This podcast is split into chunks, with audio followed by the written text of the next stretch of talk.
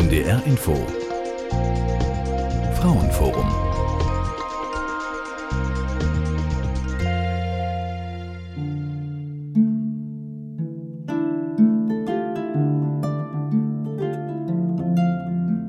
Ich war vorher Vollzeit berufstätig und es war eine bewusste Entscheidung fürs Kind zwischen meinem Ex-Mann und mir. Und es war an und für sich nonverbal sicherlich, aber es war für beide klar, dass ich den Erziehungsauftrag in erster Linie übernehme. Das heißt, voll für unser Kind da sein werde und er sozusagen der Ernährer der Familie ist. Sue Möller, ihr Name ist auf Wunsch geändert, hat im März 2011 den Prozess um Unterhalt vor dem Bundesgerichtshof verloren. Die alleinerziehende Mutter betreute ihren Sohn auch nach dessen drittem Geburtstag noch. Ihr Ex-Mann aber wollte dafür nicht mehr zahlen und siegte vor dem Bundesgerichtshof. Drei Jahre Betreuungsunterhalt und dann Schluss. Eine Sendung von Astrid Springer. Seit Januar 2008 gibt es einen radikalen Bruch im Unterhaltsrecht. Sobald ein Kind drei Jahre alt ist, soll es grundsätzlich in eine Kita, also eine Kindertagesstätte oder einen Hort gehen, damit der betreuende Elternteil, in der Regel die Mutter, wieder voll berufstätig sein und den eigenen Unterhalt selbst verdienen kann. Das Motto Fremdbetreuung vor Eigenbetreuung stellt das alte Unterhaltsrecht quasi auf den Kopf. Die jüngste Reform wurde in der Amtszeit von Brigitte Zypris als Bundesjustizministerin beschlossen. Auf der Jahrestagung des Deutschen Juristinnenbundes erläuterte sie unter anderem auch die Motive für die neue Dreijahresfrist beim Betreuungsunterhalt. Die alte 0815-Regelung wollten wir aufheben. Es war ja so, dass eine Frau bis zum achten Lebensjahr des Kindes gar nicht arbeiten gehen musste und bis zum 15. Lebensjahr halbtags unabhängig davon, wie die Betreuungssituation des Kindes war und unabhängig davon, welche weiteren Kinder noch zu versorgen waren, bekamen sie ja dann Unterhalt. Und das war eine Situation, die dazu geführt hat, dass viele Zweitehen mit kleinen Kindern deutlich benachteiligt waren. Und da wollten wir auch gerne sagen, in einer Gesellschaft, äh, in der die Ehe zunehmend als eine Verbindung auf Zeit betrachtet wird, muss da ein Umdenken einsetzen. Und wir wollten Frauen gerne ermutigen, auch in ihrem Beruf zu bleiben. Und wir haben im Gegenzug auch versprochen, die Kinderbetreuungseinrichtungen besser zu machen und mehr zur Verfügung zu stellen. Deutschland ist Scheidungsland. Im Jahr 2010 wurde nach Angaben des Bundesamtes für Statistik fast die Hälfte aller Ehen wieder geschieden. Das heißt konkret, rund 380.000 Eheschließungen standen knapp 190.000 Ehescheidungen gegenüber. Und so wie jedes Recht muss sich auch das Scheidungsfolgen bzw. Unterhaltsrecht veränderten gesellschaftlichen Bedingungen anpassen. Die erste Eherechtsreform, die 1977 in Kraft trat, schaffte das Schuldprinzip ab und führte stattdessen die Zerrüttung als Scheidungsgrund ein. Die Reformschritte, die folgten, hatten stets die Tendenz, den Ehegattinnenunterhalt sowohl in der Höhe als auch zeitlich zu begrenzen. Von diesen Begrenzungsmöglichkeiten ist aber in der Praxis nur relativ zurückhaltend Gebrauch gemacht worden. Jutta Puls war Richterin am Hanseatischen Oberlandesgericht in Hamburg und ist inzwischen im Ruhestand. Als es zur Wiedervereinigung kam, stellte man fest, dass unsere Einschätzungen von Ehe und Versorgung nicht mehr zusammenpassten. Die Frauen in der DDR waren es gewohnt, selbst für ihren Lebensunterhalt zu sorgen, auch äh, nachdem sie geheiratet hatten. Sie waren voll ins Erwerbsleben integriert. Und äh, im Westen zeigte sich auch, dass zunehmend ein Interesse von Frauen bestand, erwerbstätig zu sein. Und diesem Interesse haben sie dann auch nach einer Familienarbeitszeit nachgegeben. Inzwischen wird aber viel stärker betont der Grundsatz der Eigenverantwortlichkeit, nicht zuletzt deswegen, weil Frauen immer stärker imstande sind, sich selbst zu versorgen. Dass auch Alleinerziehende tatsächlich in der Lage sind, sich und ihre Kinder selbst zu versorgen, muss hinterfragt werden. Heike Stehnmann beurteilt die neue Situation differenziert. Sie ist die Anwältin von Sue Möller. Zunächst äh, muss gesagt werden, dass das neue Unterhaltsrecht notwendig war, weil es eben auch in die andere Richtung sehr strikte und ungünstige Regelungen, insbesondere hinsichtlich der Väter, die zahlungspflichtig waren, gegeben hat. Stichwort ist dabei immer der lebenslange Unterhalt nach einer Ehe und die daraus resultierenden Schwierigkeiten bei Neugründung einer neuen Familie. Und zu kritisieren ist aber an dem neuen Gesetz oder neuem Recht insbesondere die sehr kurzen Übergangsregelungen. Dies trifft besonders gut ausgebildete Frauen, die vielleicht vor 15 oder 17 Jahren geheiratet haben und anhand der alten Rechtsprechung sich ihre ehelichen Lebensverhältnisse eingerichtet haben und jetzt im Grunde auf Vertrauenstatbestände und Billigkeitsregelungen pochen müssen und aufgrund längerer Hausfrauentätigkeit natürlich erhebliche berufliche Einbußen und Rückstände einfach zu verzeichnen haben. Und diese beruflichen Nachteile werden jetzt nach dem äh, neuen Gesetz im Grunde nicht mehr oder gar nicht mehr ausgeglichen. Es ist der zwölfte Zivilsenat des Bundesgerichtshofes, dessen Entscheidungen in diesem Zusammenhang zuletzt Anfang August 2011 immer wieder neu für Wirbel und Kritik sorgen. Dr. Meo Michaela Hane leitet ihn. Die höchste Familienrichterin der Bundesrepublik stellt für den auf drei Jahre begrenzten Betreuungsunterhalt klar, der Gesetzgeber hat nun eine sehr einzelfallbezogene Billigkeitsregelung geschaffen. Nach dieser Regelung kann die Mutter während der ersten drei Lebensjahre des Kindes ihr Kind persönlich betreuen und nach Ablauf dieser drei Jahre muss dann im Einzelfall geprüft werden, ob und inwieweit das Kind noch eine persönliche ganztägige Betreuung der Mutter bedarf oder ob es nicht in einen Kindergarten gegeben werden kann, so dass die Mutter zumindest anfangs stundenweise und dann von Mal zu Mal steigernd einer Erwerbstätigkeit nachgehen kann. Was das Gesetz aber nicht beabsichtigt hat, ist, die Mütter nach Ablauf der ersten drei sogenannten Basisjahre sofort in einen Vollzeitjob zu schicken. Das ist ausdrücklich nicht gewollt. Sue Möllers Ex-Mann hatte das neue Recht wörtlich genommen. Nach dem dritten Geburtstag des gemeinsamen Sohnes zahlte er der Mutter gar keinen Betreuungsunterhalt mehr. Sue Möller dagegen musste als Alleinerziehende ihr ganzes Leben ändern. Ich bin seinerzeit nach der Trennung von Hamburg aufs Land gezogen. Natürlich spielte da auch der finanzielle Aspekt eine Rolle. Also in Hamburg ist das Leben deutlich teurer als hier auf dem Lande. Aber es ist hier eben alles sehr viel kinderfreundlicher. Und ich habe all das auf mich genommen, musste im Grunde genommen von Null anfangen, um für mein Kind hier das Beste bieten zu können. Bis zur Geburt ihres Kindes war sie Vollzeit berufstätig und hatte gut verdient. Ich war im Vertrieb für einen Pharmakonzern tätig. Ich habe den kompletten norddeutschen Raum betreut, die Universitäten, die Depots, also sozusagen den Großhandel, der die Waren von unserem Konzern sozusagen an den Endverbraucher Zahnarzt vertrieben hat. Ich habe Kurse gegeben für Zahnärzte in der Herstellung beispielsweise provisorischer Kronenbrücken. Also es war eine Vollzeittätigkeit, die ähm, weit über eine 38-Stunden-Woche hinausging. Ich war an den Wochenenden oftmals auf Messen im In- und Ausland. Ich habe auch den türkischen Markt betreut. Also das war schon eine sehr anspruchsvolle Tätigkeit, die ich ausgeführt habe, die ich sag mal mit 50, 60 Stunden die Woche durchaus besetzt war.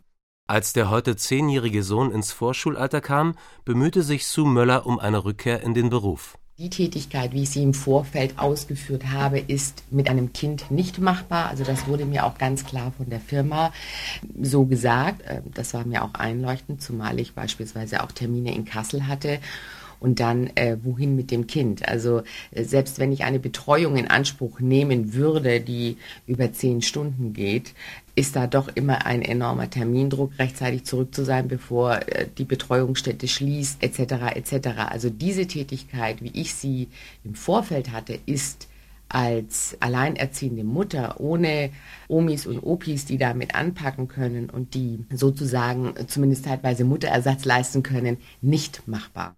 Sue Möller hat nach ihrem Umzug aufs Land nicht nur ihr Kind weiterhin betreut, sie musste für sich auch eine neue Existenz aufbauen.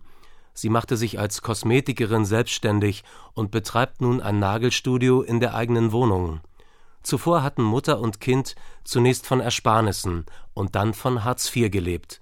Eine Festanstellung hat sie nicht mehr gefunden. Insofern war für mich zum Beispiel die Entscheidung mit meiner Selbstständigkeit hier zu Hause auch deswegen klar, weil mir auch von Seiten des Amtes, von dem ich ja nun über eine gewisse Zeit Bezüge bekam, ganz klar gesagt wurde, a, ich bin überqualifiziert und b, als alleinerziehende Mutter ist es schwierig, sie unterzubringen und c, sie sind einfach schon zu alt und damit zu teuer für den Arbeitsmarkt.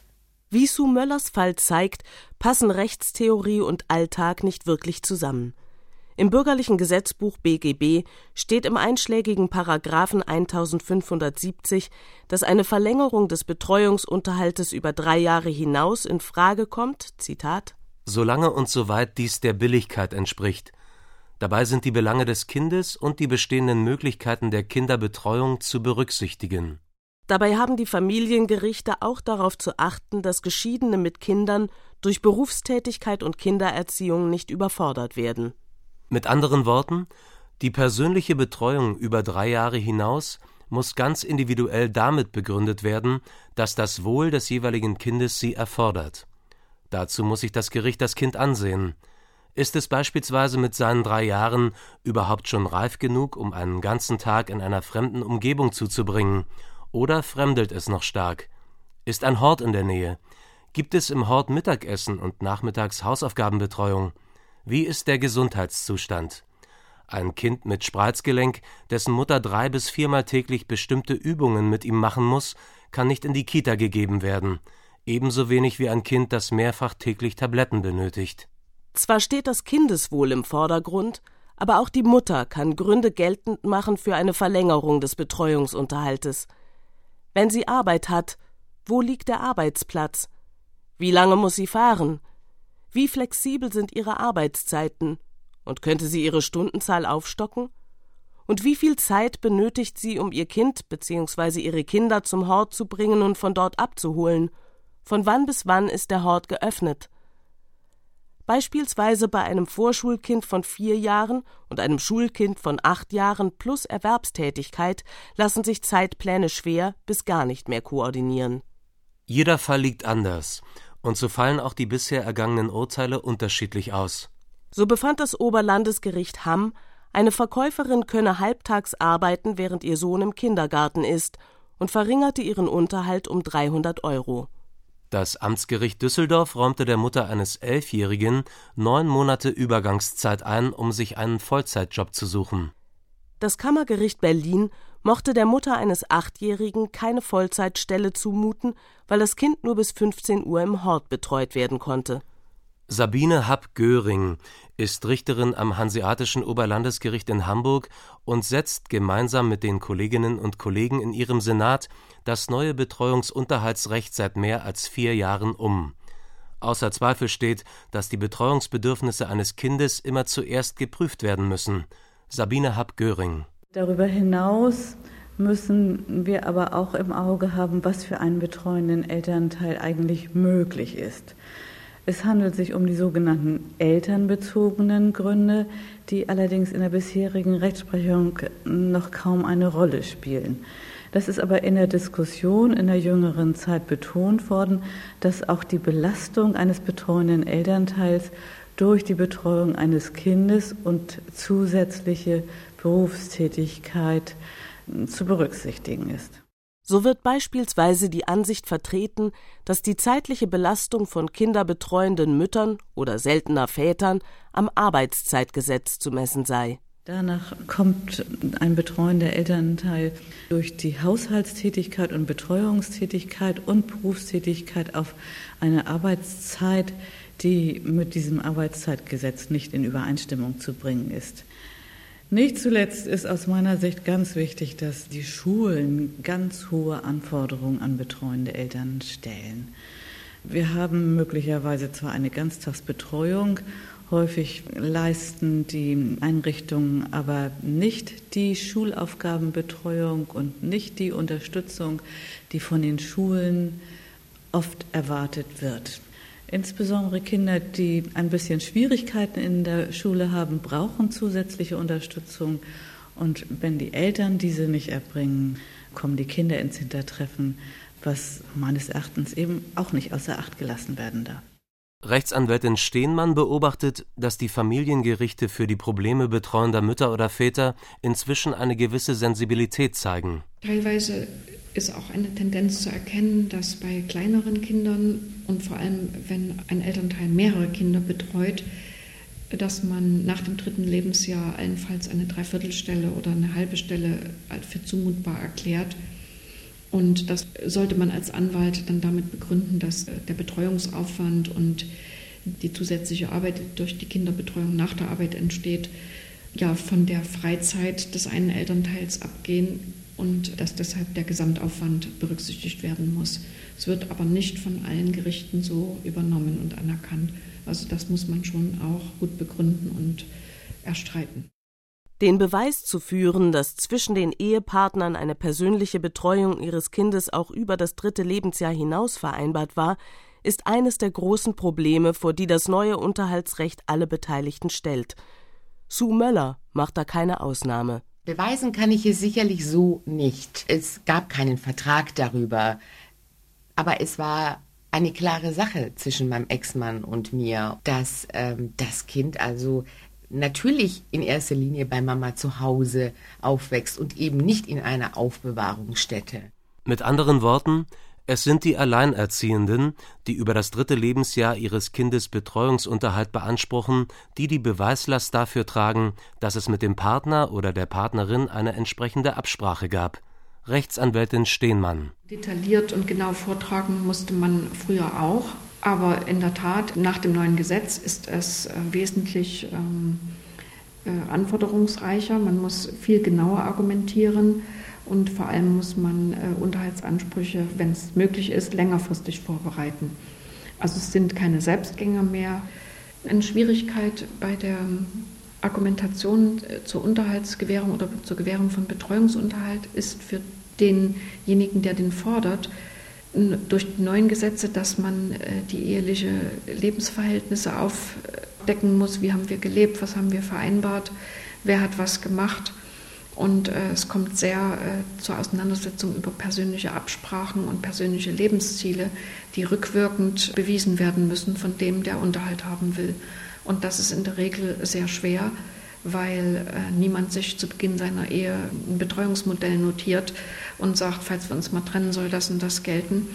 Das machen die wenigsten und äh, ein Erziehungswille, ein Erziehungsmodell und Ziele, die werden von den Eltern meistens einvernehmlich mündlich abgesprochen im Laufe des Lebensalltages, aber nicht irgendwie nachweisbar dokumentiert. Auch für die OLG-Richterin Sabine Happ-Göring ist das ein Manko im Gesetz. Aus meiner Sicht ist diese sehr einzelfallbezogene Rechtsprechung in Unterhaltssachen eine ziemliche Katastrophe. Wir zwingen die beteiligten Eheleute dazu, ihre persönlichen Beziehungen offenzulegen. Das war etwas, was wir mit dem jetzt geltenden Entscheidungsrecht gerade nicht wollten. Dafür gibt es gute Gründe und äh, wir kommen jetzt wieder zu einer Aufarbeitung der Ehegeschichte, die aus meiner Sicht ganz problematisch ist.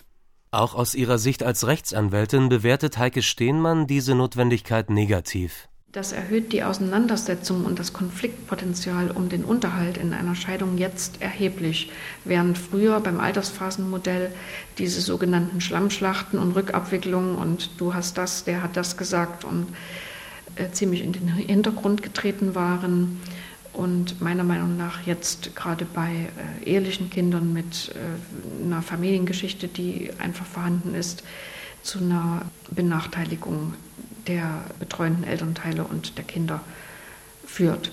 Und alte Vertrauensebenen, die auf die jeweiligen Elternteile verlassen haben, werden plötzlich ausgehebelt, nur weil eben ein neues Gesetz eingeführt wurde. Dieses Vertrauen in eine gemeinsame Lebensplanung mit klassischer Rollenverteilung schützt das Gesetz nicht mehr, und der Bundesgerichtshof lässt in seinen bisherigen Entscheidungen keinen Zweifel daran, dass er den Willen des Gesetzgebers konsequent in die Praxis umsetzt.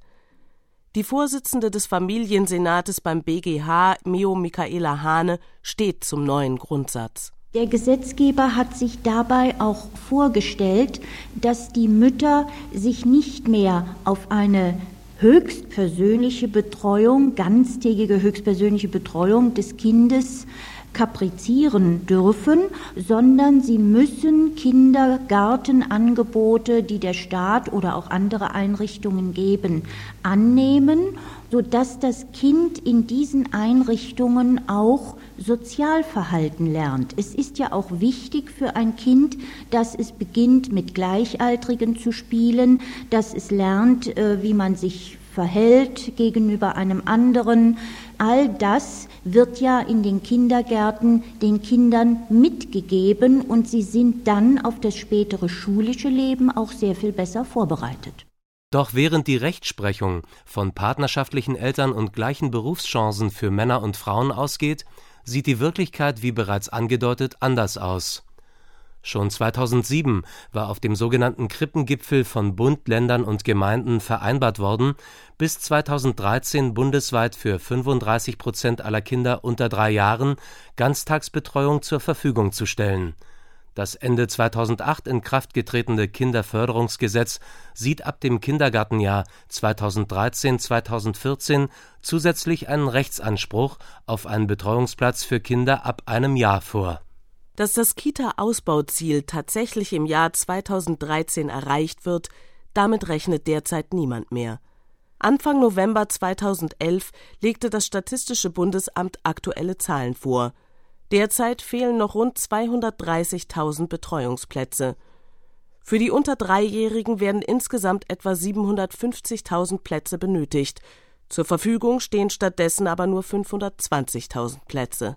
Laut Statistik ist die Lage vor allem im Westen der Bundesrepublik dramatisch. Die Betreuungsquote für unter Dreijährige liegt bei circa 20 Prozent. Mit anderen Worten, nur jedes fünfte Kleinkind wird außer Haus betreut. Ganz anders die Situation in Ostdeutschland. Dort haben die Bundesländer mit ungefähr 49 Prozent die Betreuungsquote bereits erfüllt. Das heißt, mindestens jedes zweite Kind geht in einen Hort. Dieses Ost-West-Gefälle liegt auch an der Einstellung der Eltern. Und so banal es klingen mag, vor allem in Westdeutschland hält sich die Vorstellung, dass kleine Kinder zur Mutter gehören. Inzwischen vertritt Rechtsanwältin Stehnmann auch einen Vater, der nicht länger als drei Jahre Betreuungsunterhalt für seine Tochter zahlen möchte.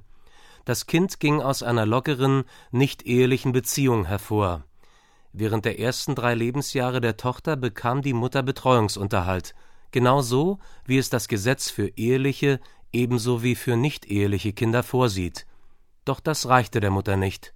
Heike Stehnmann. Darüber hinaus wollte sie nach dem dritten Lebensjahr noch weiter Betreuungsunterhalt für sich haben. Und der vorliegende Fall war so gestaltet, dass das Kind einen Ganztagskindergartenplatz hatte ab dritten Lebensjahr und die Kindesmutter auch nicht ausreichend nachgewiesen hat, dass sie sich für die Wiederaufnahme ihrer Arbeitsstelle bemüht hatte. Der Unterhaltsanspruch ist aber ab dritten Lebensjahr des Kindes vom Amtsgericht, Familiengericht zurückgewiesen worden. Die Mutter ist dann in Berufung gegangen und das Oberlandesgericht hat aber die Entscheidung der ersten Instanz dann auch bestätigt. Dieser Fall ist für Rechtsanwältin Stehnmann ein gutes Beispiel dafür, dass die gerichtliche Entscheidung einerseits angemessen ist und andererseits voll und ganz dem neuen Betreuungsunterhaltsrecht entspricht. Und zwar aus dem Grund, weil dieses Paar überhaupt nie einen gemeinsamen Haushalt hatte, keine gemeinsame Lebensplanung, nicht äh, zusammen gewirtschaftet hat und sich so auch auf Seiten der Mutter keinerlei Vertrauenstatbestände ergeben oder einstellen konnten, dass sie ihre berufliche Tätigkeit eingeschränkt hat weil sie jetzt in der Beziehung lebt und sich dort versorgt gefühlt hat oder andere Dinge. Es war einfach eine unverbindliche Bekanntschaft von beiden Seiten und das Kind ist nicht geplant entstanden. Das bedeutet, dass Mütter oder Väter mit Kindern aus einer eher unverbindlichen Beziehung nach dem heutigen Recht ein höheres wirtschaftliches Risiko tragen als ein Paar, das zusammengelebt und als Ehepaar geplant und gewirtschaftet hat. Es gibt ein bescheidenes Hilfsmittel, und das ist rein privater Art. Meo Michaela Hane, die Vorsitzende des 12. BGH Zivilsenats, erläutert es. Es ist jungen Ehepaaren auf jeden Fall anzuraten, vor Beginn ihrer Ehe sich erst einmal darüber schlüssig zu werden, in welcher Form sie die Ehe führen wollen. Sie sollten nach Möglichkeit auch einen Ehevertrag vor dem Notar abschließen, bevor sie die Ehe schließen. Das schafft Klarheit der Verhältnisse. Sie können dann auch sagen, wie Sie sich die Rollenverteilung in der Ehe vorstellen, zum Beispiel, ob die Ehefrau ihren erlernten und ausgeübten Beruf wenn dann Kinder kommen, aufgeben soll und sich zunächst einmal der Kindererziehung widmen soll, auch wie lange sie die Kinder persönlich betreuen soll. All das sollte im Grunde zwischen den Eheleuten abgesprochen werden und aus Beweisgründen wäre es natürlich schön, wenn man das auch klipp und klar in einem Ehevertrag festlegen könnte. Was aber, wenn der Ehevertrag Unterhalt bis zum Abitur eines Kindes vorsieht, die Ehe aber nur bis zum achten Lebensjahr des Kindes hält? Dann muss angepasst und eventuell auch wieder vor Gericht gestritten werden. Und was ist eigentlich mit den Vätern?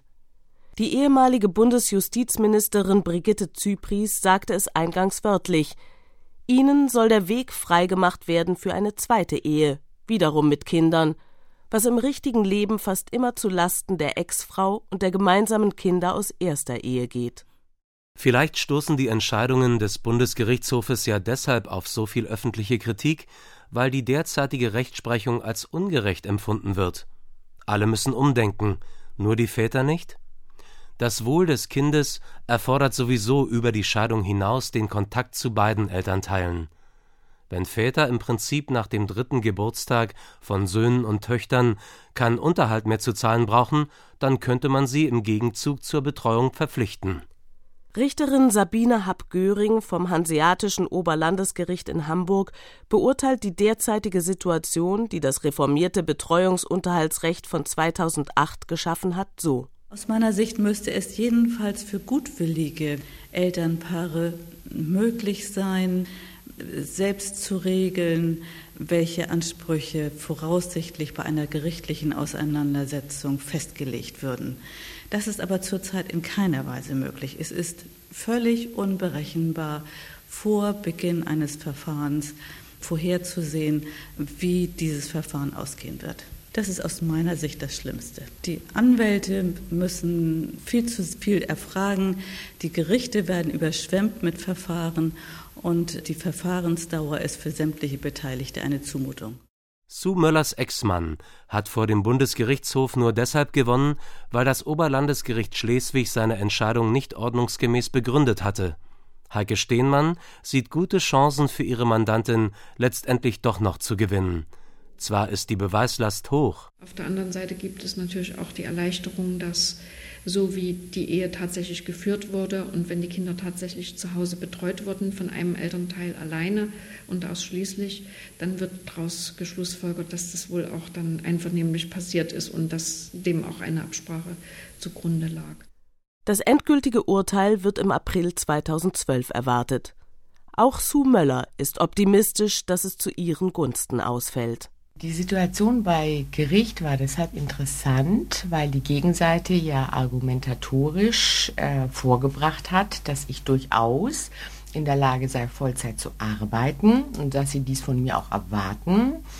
Im Gegenzug, als die Richter dann aber fragten, warum er denn nicht Vollzeit arbeite, hat er vorgebracht, dass er ja alle 14 Tage ein verlängertes Wochenende des Kind betreut und ihm daher eine vollschichtige Tätigkeit nicht möglich sei. Das war natürlich insofern sehr interessant und darüber, das haben die Richter auch belächelt, weil ich ja in der Mehrheit der Zeit das Kind betreue und somit einen viel größeren Betreuungsaufwand auch habe mit unserem Sohn, dass man mir etwas zumuten kann, was die Gegenseite nicht tragen und machen kann. Das fanden die natürlich schon spannend und haben eben auch gesagt, also wenn hier irgendwie Recht gesprochen wird, dann gilt ja wohl gleiches Recht für alle.